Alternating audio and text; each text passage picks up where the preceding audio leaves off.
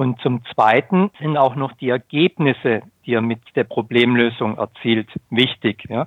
Weil es gibt Leute, Experten, die Projektmanagement machen, sich viel Wissen angeeignet haben, aber dann in den Ergebnissen eher vergleichbar sind. Also es müssen auch noch in der Problemlösung attraktive und äh, möglichst außergewöhnliche Ergebnisse damit verbunden sein. Dann ist es für mich ein Experte und dann hat er auch einen Expertenwert.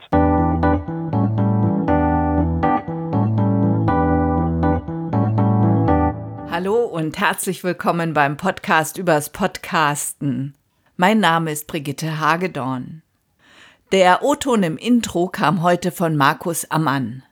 Markus Ammann unterstützt seine Kunden, als Experte erfolgreich zu sein.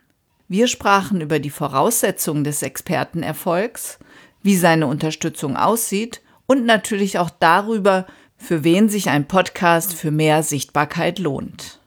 Viel Spaß beim Zuhören. Hallo, Herr Ammann. Hallo, Frau Hagedorn. Ich hatte Sie in der letzten Podcast-Folge bereits angekündigt, und zwar als Experte für Experten. Mhm. Sie unterstützen Experten dabei, erfolgreich zu sein. Ich kenne eine ganz schöne Definition vom Expertentum. Und zwar habe ich im Kakadu, das ist der Kinderfunk vom Deutschlandradio, gehört, ähm, ein Experte sei jemand, der oder die ganz viel über ganz wenig weiß. Mhm. Stimmen Sie dieser Definition zu? Ja, also ein Experte ist für mich jemand, der sich entweder auf eine klare Zielgruppe, Idealkunden oder auf eine bestimmte Lösung von einem Problem spezialisiert hat. Aus meiner Sicht äh, reicht das aber noch nicht, weil das ist ja auch ein Spezialist, der hat sich auf eine Zielgruppe, auf eine Problemlösung spezialisiert, sondern für mich kommt auch noch eine gehörige Erfahrung dazu. Also jemand, der sich Experte für ein bestimmtes Thema nennt, sollte mindestens fünf oder jeder zehn Jahre Erfahrung in dem Bereich haben. Also schon zahlreiche Projekte durchgeführt haben. Es gibt ja so die berühmten 10.000 Stunden. Wenn man 10.000 Mal irgendwas gemacht hat oder 10.000 Stunden irgendwas, dann ist man da äh, Experte. Und zum Zweiten sind auch noch die Ergebnisse, die er mit der Problemlösung erzielt, wichtig. Ja?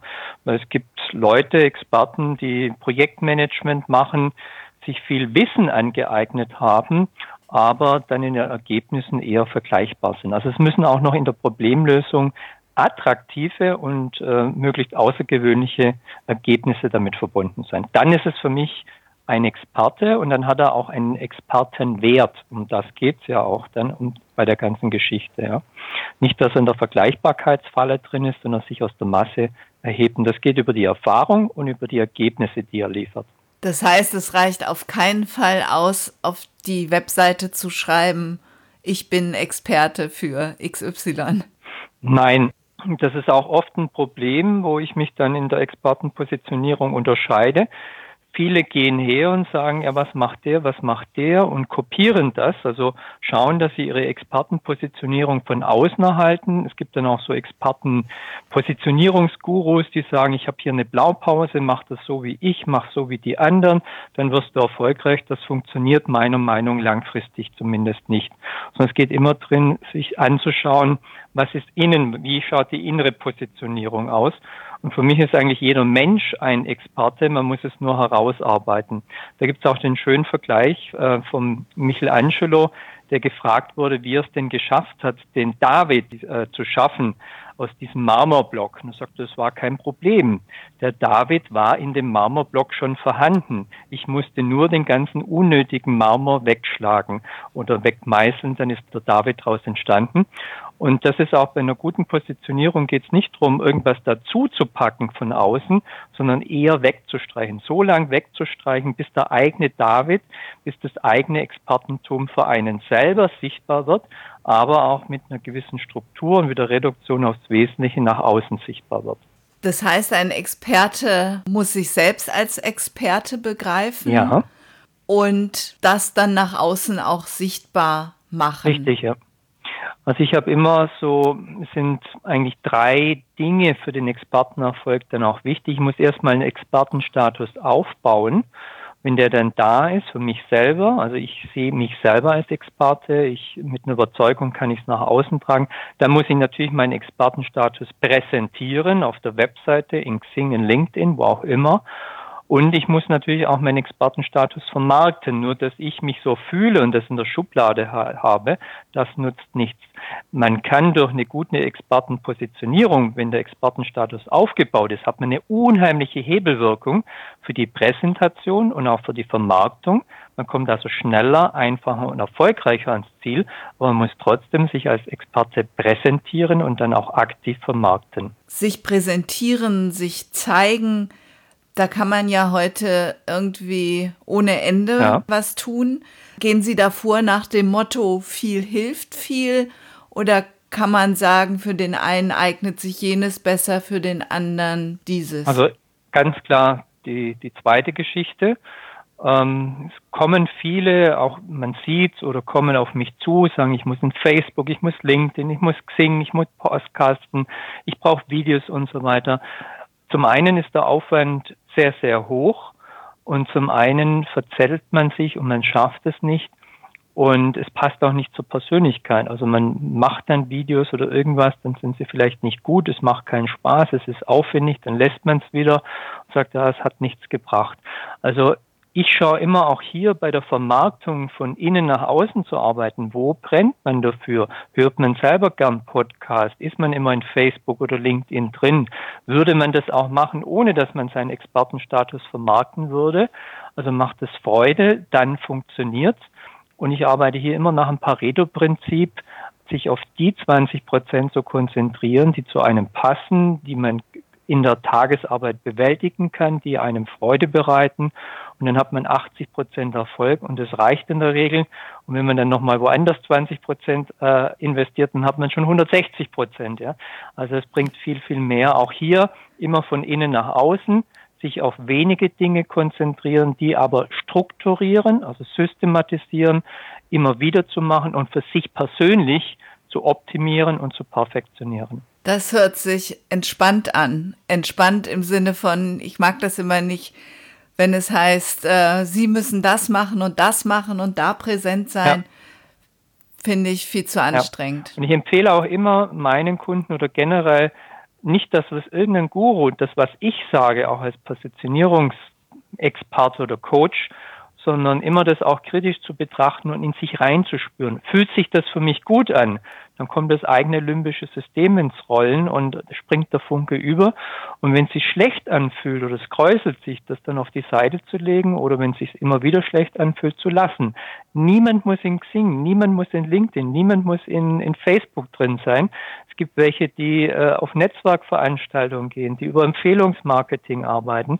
Also man muss die Schiene, den Kanal für sich finden äh, der zu einem passt. Was aber wichtig ist, ist durchaus diese Grundpositionierung, also dass man seine idealen Kunden, Mehrwerte, ein Expertensystem aufbaut, das ist der rote Faden, der sich durch alles zieht, klare Leistungspakete haben, die auch emotional erlebbar sind, die einfach strukturiert sind.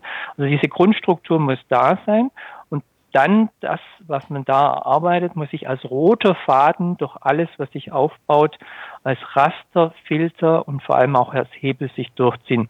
Und wenn das dann zu einem persönlich passt, mit der Leidenschaft verbunden ist, dann ist es so, wie Sie sagen, dann macht es Freude, dann ist es einfach. Das ist auch, was viele Kunden sagen. Also jetzt habe ich was, es ist ja nichts anderes, also was wir hier erarbeitet haben, sondern ich habe es miterarbeitet. Das ist auch ein Wert. Und vor allem jetzt passt es zu mir. Jetzt sind es die Dinge, die mir Freude bereiten. Es ist einfach und jetzt kann ich loslegen. Ja. Ich habe auch wieder gestern mit einer Kundin telefoniert, die gesagt haben, ich habe jetzt halt Dinge, die zu mir passen. Früher waren da Dinge, die haben nicht zu mir gepasst, deswegen hat es auch nicht funktioniert. Was mache ich denn, wenn es heißt, meine Zielgruppe ist aber zum Beispiel auf Facebook ja. und ich will da nicht hin? Mhm. Was mache ich dann? Wie erreiche ich dann meine Zielgruppe? Also es gibt eine sehr, sehr schöne Anekdote. Ähm, und die fängt so an, wir alle sind Löwen und wir müssen unsere Sippe ernähren. Und wenn wir in die Steppe rausgehen und eine Maus fangen, dann ist es so ein kleines Appetithäppchen.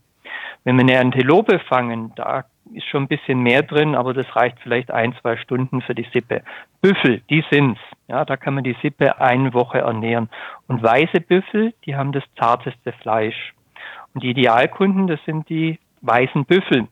Und als nächstes muss man sich überlegen, wo trifft man die weißen Büffel in der Steppe an? Das ist die Wasserstelle. Ja? Und äh, wenn man jetzt den idealen Kunden hat und sagt, man trifft ihn Facebook an, die sind nicht alle in Facebook, ja.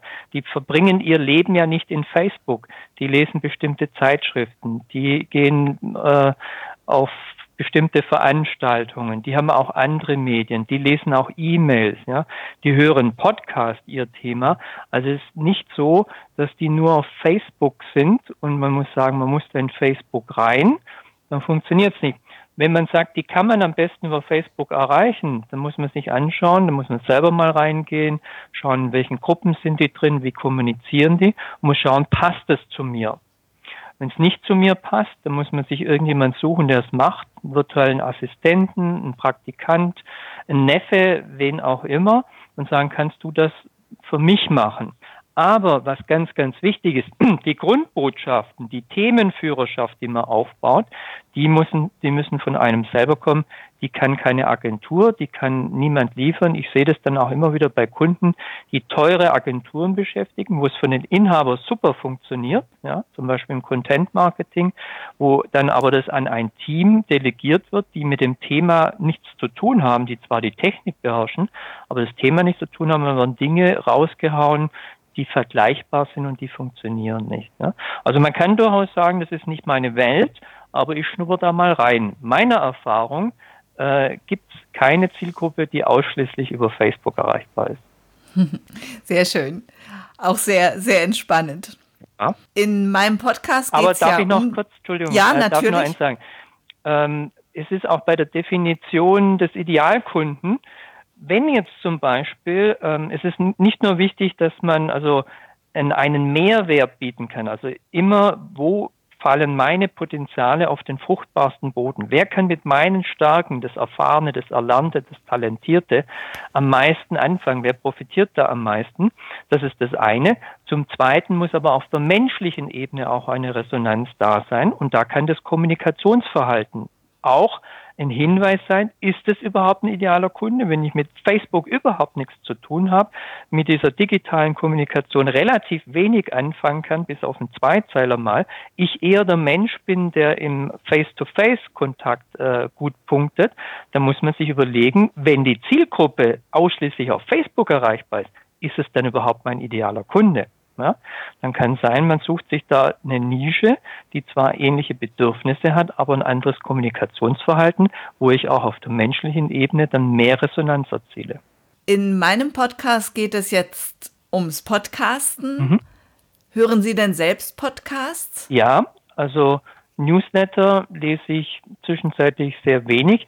Ich bin ja sehr lange schon im Internet unterwegs, seit 24 Jahren. Ich habe angefangen im Mai 1996, war ich einer der Internet-Marketing-Pioniere haben mich dann etliche schnell überholt, weil die dann spezialisierter waren. Es hat sich relativ schnell das Thema Positionierung rausgebildet. Aber ich kenne den Internetmarkt, den Online-Markt sehr gut, also beobachte den schon 24 Jahre. Newsletter lesen relativ wenige, so geht's mir auch. Ich bin nicht der Typ, der Videos anschaut, da fehlt mir einfach die Zeit, ja, also so ein Video eine halbe Stunde oder noch länger anzuschauen. Podcast ist für mich sehr gut weil ich brauche nicht die bunten Bildern, sondern die, die Information, die bekomme ich über den Podcast. Ich habe auch die Stimme, deswegen sind wir ja auch zusammengekommen, weil ich auch die Art und Weise, ihre Stimme sympathisch finde, nicht so Schakka-mäßig. Äh, auch ihre Interviewpartner, wie sie ihre Interviews führen. Also das ist schon was und es kommt für mich viel Information. Ich höre es beim Autofahren, ich pendel zwischen Tübingen und Wien zweimal im Monat äh, habe da dann sechs, fünf bis sechs Stunden, wo ich Podcast hören kann. Im Fitnessstudio höre ich Podcast, teilweise beim Nordic Walken. Ähm, also für mich ist, wenn es um Kommunikation, äh, wenn es um Konsumation von längeren Informationen geht, dann ist Podcast meine Wahl. Wem würden Sie denn Podcasts als Instrument für mehr Sichtbarkeit raten? Würden Sie sagen, für eigentlich haben Sie es eben schon gesagt, wer Lust dazu hat, sollte es machen.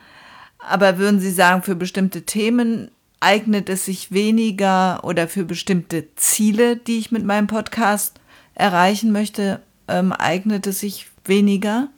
Also ich würde sagen, alles, was mit Sprache rüber transportierbar ist, ja.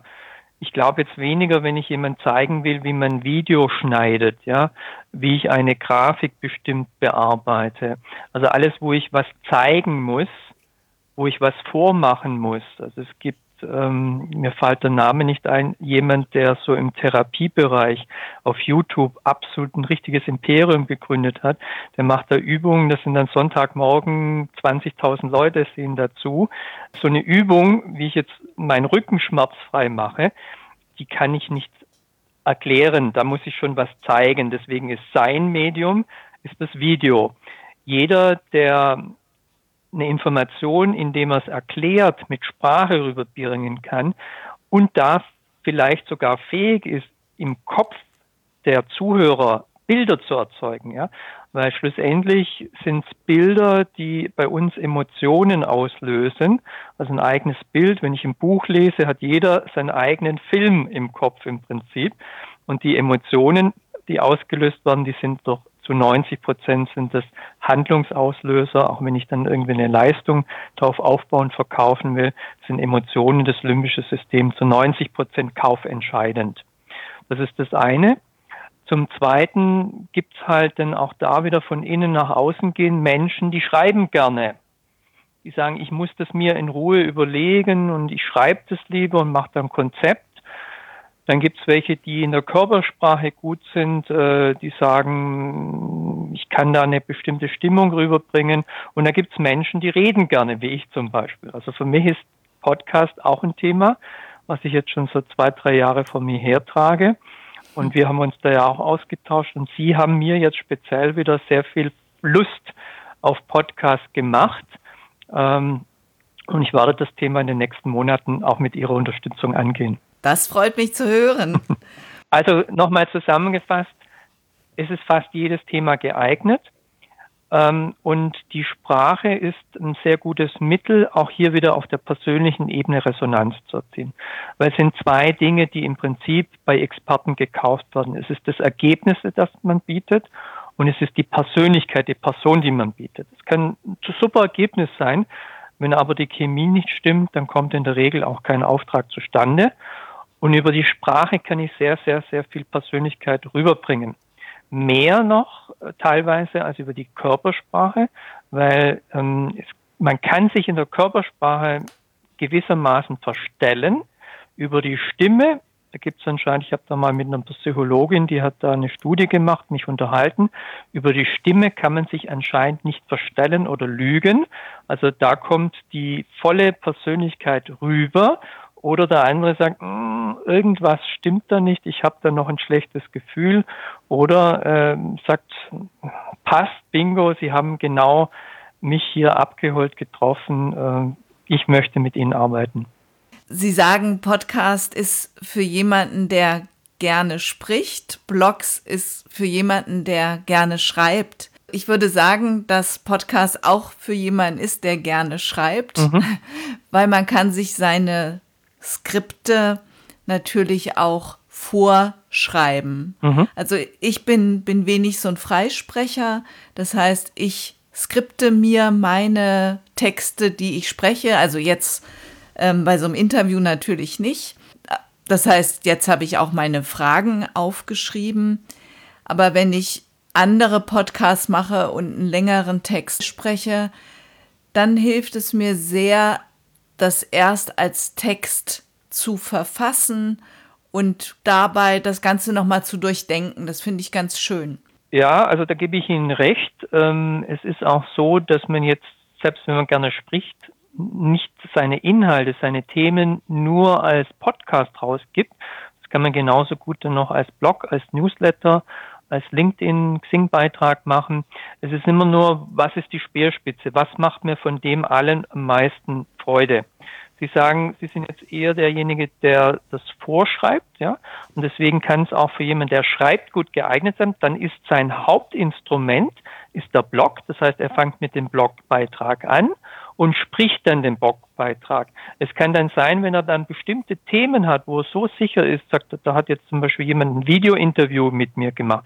Da gibt es einen Vortrag auf der Messe, der aufgenommen wird. Oder ich mache mal ein kleines äh, Video, äh, vier, fünf Videos oder zehn Videos im Jahr, das ist machbar, habe aber 50 Blogbeiträge und dann nochmal die, äh, die besten als Podcast. Das funktioniert. Man muss nur halt sich heraussuchen von den ganzen Kommunikationskanälen, was macht da am meisten Freude. Dann macht es natürlich Sinn, den Podcast auch zu transkribieren, das als, als Podcast-Video und YouTube einzustellen, da dann nochmal äh, LinkedIn-Beiträge, einen Blogbeitrag draus zu machen, das macht schon Sinn, das in verschiedene Kanäle reinzunehmen, aber auch hier wieder die Konzentration auf das Wesentliche, was macht mir am meisten Freude, weil wenn ich jetzt sage, ich muss erst einen Blogbeitrag schreiben und mir macht aber das Sprechen am meisten Freude, dann grenze ich mein Potenzial ein, weil ich sage, oh, jetzt muss ich das erst vorher schreiben. Wenn ich es aber spreche, frei spreche zum Beispiel, äh, das gut mache, weil ich meinem Thema sicher bin und dann das jemand gebe, der es transkribiert, ist das was ganz anderes. Also hier schauen, wo ist die Speerspitze, wo gehe ich raus und das andere wird dann drumherum gebaut. Das ist dann mehr oder weniger ein Abfallprodukt in Anführungszeichen. Genau, ich sage dann auch gerne, ich recycle Inhalte. Ja. ja? Deswegen finde ich den, den Einwand oder den Hinweis von Ihnen sehr gut. Also es geht nicht nur darum, einen Kanal zu bedienen, sondern einen Hauptkanal zu haben. Ich sagte eingangs, dass Sie, Herr Ammann, Experten dabei unterstützen, als Experte erfolgreich zu sein. Ja. Was bedeutet es denn, als Experte erfolgreich zu sein? Also es ist erstmal wichtig ähm, und ich habe da immer drei Phasen. Also die erste Phase ist Klarheit, dann kommt Struktur, kommt Reduktion. Ich kann dann gern noch mehr zu den einzelnen Phasen sagen. Aber die erste Phase ist erstmal die Klarheit. Und ich habe da, um diese zu schaffen, arbeite ich zum Beispiel mit einem Expertenaudit. Das ist ein Fragebogen, 87 Fragen, 34 Seiten, wo sich der Kunde erstmal selber mit beschäftigt und auch dann, da stehen Dinge drin, ähm, was ist denn die Ausgangssituation? Wo möchten Sie in drei, fünf oder zehn Jahren stehen? Was sind Ihre Ziele? Was sind auch private Ziele? Das heißt also, erstmal geht es um die Frage, warum will ich überhaupt Experte werden? Da steht auch drin, warum wollen Sie den Expertenstatus verbessern? Geht es um mehr Kunden? Wollen Sie sich selbstständig machen? Wollen Sie das Unternehmen irgendwann mal verkaufen? Wollen Sie wachsen? Mehr Umsatz? Was auch immer. Also es ist ein sehr starkes Warum braucht man hier, um überhaupt zu sagen, warum will ich denn überhaupt an meinem Expertenstatus arbeiten, sonst stochert man da im, im Nebel rum und man kann sich dann auch viel, viel besser fokussieren. Das heißt also immer, wenn ich was tue in meiner Sichtbarkeit, in meinem Expertentum, was ist die Konsequenz daraus? Passt mir die Konsequenz? Ist das in meinem Zielrahmen? Also das ist erstmal ganz wichtig, innere Klarheit zu schaffen. Wo komme ich her? Wo stehe ich? Wo will ich hin? Was sind meine PS unter der Haube, also meine starken Potenziale? Aber auch ganz, ganz wichtig, was bremst mich im Moment aus? Das sind viele Glaubenssätze, mentale Dinge drin, wo, wo einfach einen ausbremsen, wo unterschiedliche Zielvorstellungen, wenn es ein Team ist, wenn es Partner sind, die im Unternehmen gegründet haben, um da muss man das einfach mal die innere Positionierung anschauen. Das ist also mal der, der erste Schritt. Der zweite Schritt ist dann, daraus Struktur zu schaffen. Das mache ich zum Beispiel im eintägigen Nutzenkonzept-Workshop, wo ganz klar, wo der Kunde auch im Flipchart steht, wo ich herausarbeite, was sind denn die idealen Kunden? auf der fachlichen Ebene, aber auch emotionalen Ebene. Wer ist mein idealer Ansprechpartner? Wie muss der ticken auf der emotionalen Ebene? Dann die Mehrwerte, vor allem die ergebnisorientierte Mehrwerte herauszuarbeiten. Ich habe viel Trainer, Berater und Coaches oder beratungsorientierte Dienstleister äh, als Kunden. Und es wird heute keine Dienstleistung, kein Coaching, kein Training gekauft, sondern das Ergebnis daraus. Ja. Spart man Zeit, Kosten, äh, ist die Mitarbeiterfluktuation kleiner, die Partnerbeziehung stabiler. Also das muss man herausarbeiten und dann nochmal auch die Höhe des Ergebnisses rausarbeiten, weil ich hatte Ihnen eingangs gesagt, ein Experte unterscheidet sich von einem Spezialisten in der, im der Ausprägung seiner Lösung, also in den Ergebnissen. Dann sage ich immer so ein Expertensystem herausarbeiten. Das ist der rote Faden, der sich durch alles zieht. Sie haben auch ein Expertensystem. Wie baue ich einen Podcast auf, der wirksam ist, der Ziele erreicht, ja, der auch zu einem persönlich passt. Das ist so das Expertensystem.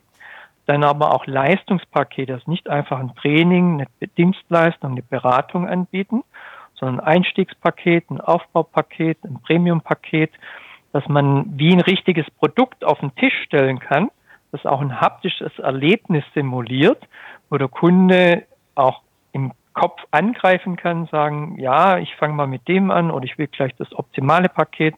Es gibt auch einen Preis möglichst dazu oder einen Preisspanne von bis, braucht man da den Etat. Und da kommt man auch von dieser Stundensatz, Tagessatzhonorierung aus der Preisfalle raus. Wenn man da ein Angreif, ein, ein haptisch erlebbares Leistungspaket hat, das auch noch eine Investitionshöhe hat, äh, dann kommt man da raus, was der Kunde nach dem Wert, das es für ihn hat, praktisch bewertet und nicht wie viele Stunden geleistet werden und was die Stunde kostet. Also es sind so die zwei Schritte, Klarheit, Struktur. Der dritte Schritt ist dann, ich reduziere das Ganze immer auf eine Seite DIN A4, nicht einen Viertel, nicht einen Achtel, sondern eine Seite DIN A4, wo die Idealkunden, die Mehrwerte, das Expertensystem in der Mitte und in der rechten Spalte die drei bis maximal fünf, sieben Leistungspakete stehen. Und das ist dann der Hebel, des Raster und auch ähm, der Filter für alles, was drauf aufbaut dann muss man nicht mehr verkaufen, man filtert nur noch. Habe ich denn meinen idealen Kunden vor mir? Passt er zu der Definition, die da ausgearbeitet ist? Äh, sind die Mehrwerte, die ich ihm biete, für ihn attraktiv? Geht er mit meinem Lösungsansatz, dem Expertensystem mit? Und ähm, springt er schon auf meine Einstiegspakete, auf meine Leistungspakete an, auch auf den Preis, den es kostet? Weil oft werden super Gespräche geführt, dann gibt es ein Angebot, das sehr, sehr zeitaufwendig ausgearbeitet wird. Aber der Kunde sagt, uh, das ist mir im Moment viel zu teuer. Dann hat man sehr viel Zeit investiert. Durch dieses Raster, durch den Filter kann man extrem schnell filtern, passt er zu mir. Der Kunde kann auch selber entscheiden, passt es zu einem. Es ist immer Klarheit, Struktur da und die Reduktion aufs Wesentliche, weil das Blatt Papier, die Kunden legen das dann oft auch in Verkaufsgesprächen auf den Tisch und äh, ist immer alles sichtbar. Also so gehe ich, weiß nicht, ob ich jetzt dazu ausführlich war, gehe ich bei der Herausarbeitung äh, oder Auf, Aufbau eines Expertenstatus vor in drei Schritten. Also für mich hört sich das wie ein Rundumpaket an. Ähm, es ist wichtig, also auch, dass es in drei Phasen stattfindet, weil dann kann immer wieder, also der Kunde füllt es aus, Viele Kunden sagen, allein den Fragebogen ausfüllen war für mich das schon wert. So tief, so strukturiert hat mich das noch niemand gefragt. Dann wird schriftlich von mir ausgewertet. Die Kunden, Kundinnen können es dann nachlesen, auch nach einem halben Jahr, das ist immer wichtig. Dann gibt es eine Stunde Feedback-Coaching am Telefon. Also auch da sind schon so drei, kleinere Phasen, dann setzt sich das Ganze. Und wenn wir dann in diesen eintägigen Nutzenkonzept-Workshop, dann brainstormen wir nicht mehr, wir lernen uns nicht mehr kennen, es wird kein Datenmaterial gesammelt, das ist alles schon erledigt, sondern man kann wirklich dann strukturiert nochmal in die Tiefe gehen. Und dann wieder eine Leistung von mir. Am Tagesende hängen da so 10, 12 Flipchart-Blätter im Raum sagen die Kunden, ja, wie schaffen sie das jetzt auf eine Seite DIN A4 zu reduzieren? Das ist dann wieder eine Fähigkeit von mir, den ich in den Prozess einbringe. Aber ganz, ganz wichtig, die, ich frage immer die Kunden, wie fühlt es sich für sie an? Und wir feilen in jeder Phase so lang, bis es sich so ein Kunden gut anfühlt. Jetzt gestern wieder mit einem Ehepaar telefonieren, die sagen, was uns halt fasziniert hat.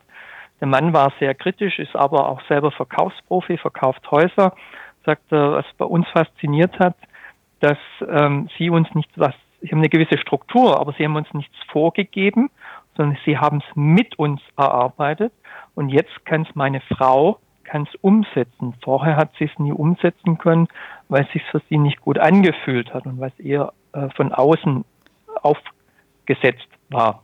Ist es denn so, dass Sie auch online mit Ihren Kunden arbeiten oder muss man präsent sein? Also das Audit ist immer so, also wie lernen mich die Menschen kennen? Entweder durch einen Vortrag, da haben die mich schon mal persönlich erlebt, oder ein Webinar. Das sind so die zwei Hauptdinge oder es kommt eine Empfehlung oder ein Newsletter. Und auch hier ist das Telefonat auch mit Menschen, die ich noch nie gesehen habe, weil ich ein starkes empathisches Gespür auch habe, was geht in Menschen emotional vor, was geht zwischen Menschen, was geht im Unternehmen, was geht in Führungsteams vor, komme ich da sehr schnell zum Punkt, erzeuge Vertrauen, das ist ganz, ganz wichtig, auch im Internet bei allem, was man tut. Und da kommen wir schon gut zurecht. Das Audit, äh, das Feedback-Coaching, das findet alles über die Distanz, telefonisch, per E-Mail statt. In der Regel ist dieser eintägige Nutzenkonzept-Workshop bei mir entweder im Büro Tübingen oder im Büro Wien. Ich pendle ja zwischen Tübingen und Wien, habe ich vorher erwähnt. Ähm, und das Expertenprofil ausarbeiten äh, ist auch wieder über GoToMeeting, also eine Bildbetrachtungssoftware, wo wir das gemeinsame Bildschirm feintunen. Es ist auch möglich, den, den Nutzenkonzept-Workshop per GoToMeeting, also über ein Online-Tool zu machen, aber nicht an einem Tag. Da würden wir dann drei, vier Sitzungen machen. Habe ich auch. In der Regel ähm, ist, wenn man dann im Raum ist, hin und her gehen kann, die Flipcharts immer wieder vor sich hat, ist das schon sehr, sehr effektiv. Wird von den Kunden auch zu 99 Prozent so bevorzugt. Es gibt welche, die sagen, ich habe eine Kundin, äh, die Schweiz, aber in, der, in Spanien lebt sie auch immer wieder mit ihrem Mann. Da haben wir das über GoToMeeting gemacht, weil sie mit ihren Kunden selber so arbeitet. Da hat es gepasst. Äh, aber in der Regel einen Tag äh, sitzen wir zusammen, äh, weil es einfach effektiv ist. Und es ist auch gut, wenn der Kunde aus seiner eigenen Umgebung rauskommt und mal sein Unternehmen sich selber vom Helikopterblick aus sieht wenn ich Unternehmen habe, wo es Führungsteams geht, wo es darum geht, wo ich die Produktion sehe, ich habe jetzt ein 3D-Druckunternehmen, Feinmechanikfirma, die einen neuen Geschäftsbereich machen, da war ein wesentlicher Teil der Positionierung einfach die super Firma, das Team, wie die zusammenarbeiten. Ich musste den 3D-Drucker mal sehen, ich musste den Entwicklungschef, den Serviceleiter mal sehen. Da findet es bei den Kunden statt. Wenn es Einzelkämpfer sind, äh, Paare, also Partner oder Ehepaare, dann kommen die in der Regel zu mir, sagen, ich komme mal raus. Äh, es kommen auch einige deutsche Kunden nach Wien, die sagen, ich verbinde es noch privat, dann äh, kommen wir da und haben noch ein, zwei Tage, wo wir uns privat Wien anschauen. Das ist immer individuell.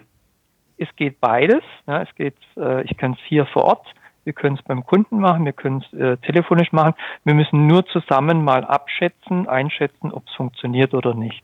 Und der erste Schritt wäre, um mit Ihnen in Kontakt zu kommen, über Ihre Webseite. Mhm. Das ist www.ammann mit doppelt n.de.